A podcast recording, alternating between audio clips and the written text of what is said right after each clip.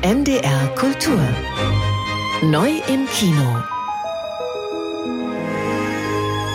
Kochen oder Essen auf der Leinwand funktioniert meistens richtig gut. Das ist dann eben vor allem ein Augenschmaus. Und das kann man jetzt auch im Kino in dieser Woche erleben. Essen wie Gott in Frankreich, könnte man sagen. In Geliebte Köchin steht Juliette Binoche am Herd. Hier wird zunächst nicht geredet, sondern gleich gekocht. Auf feuerbeheiztem Herd mit Kupferkesseln und gusseisernen Pfannen in langen Röcken, was auf das 19. Jahrhundert schließen lässt. Juliette Binoche, die als Köchin Eugenie gerade vom Gemüseernten im Garten kommt, schlägt ein paar Eier in die Pfanne und zaubert daraus ein fluffiges Omelett. Das Frühstück für den Hausherrn, die Küchenhilfe und einen jungen Gast. Mmh. Eugenie, es ist köstlich. Und wer bist du, Mädchen? Das ist Pauline, meine Nichte.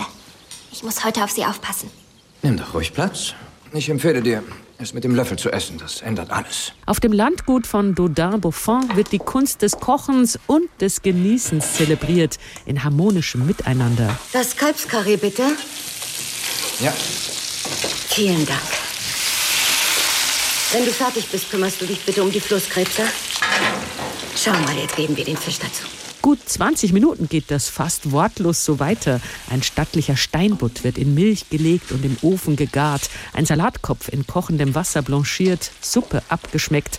Wer auch nur ein bisschen Lust am Zubereiten von Speisen hat, erliegt sofort der Faszination dieser Bilder.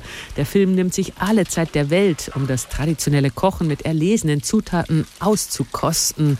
Man meint, die sich verbreitenden Aromen zu riechen, die Suppenzutaten zu erschmecken. Räucherspeck, rote Paprika, Champignons, außerdem Fenchel, Tomate, Orange und Wein. Ja, flambierter Wein, bravo. Wer hier wo und wann für wen kocht, erschließt sich erst nach und nach. Dodin, gespielt von Benoit Magimel, ist 1885 ein legendärer Gourmet in Frankreich, der Freunde zu einem festlichen Diner empfängt. Eugenie seit 20 Jahren seine Köchin, aber offenbar mehr als eine Angestellte. Auch die Gäste behandeln sie wie die Frau des Hauses. Wir haben sie bei Tisch vermisst. Ja, warum essen Sie nie mit uns zusammen? Es ist nun mal völlig unmöglich. Aber warum? Das muss doch gehen. Äh, um das gut zu machen, was ich tue, muss ich hier bleiben. In meiner Küche.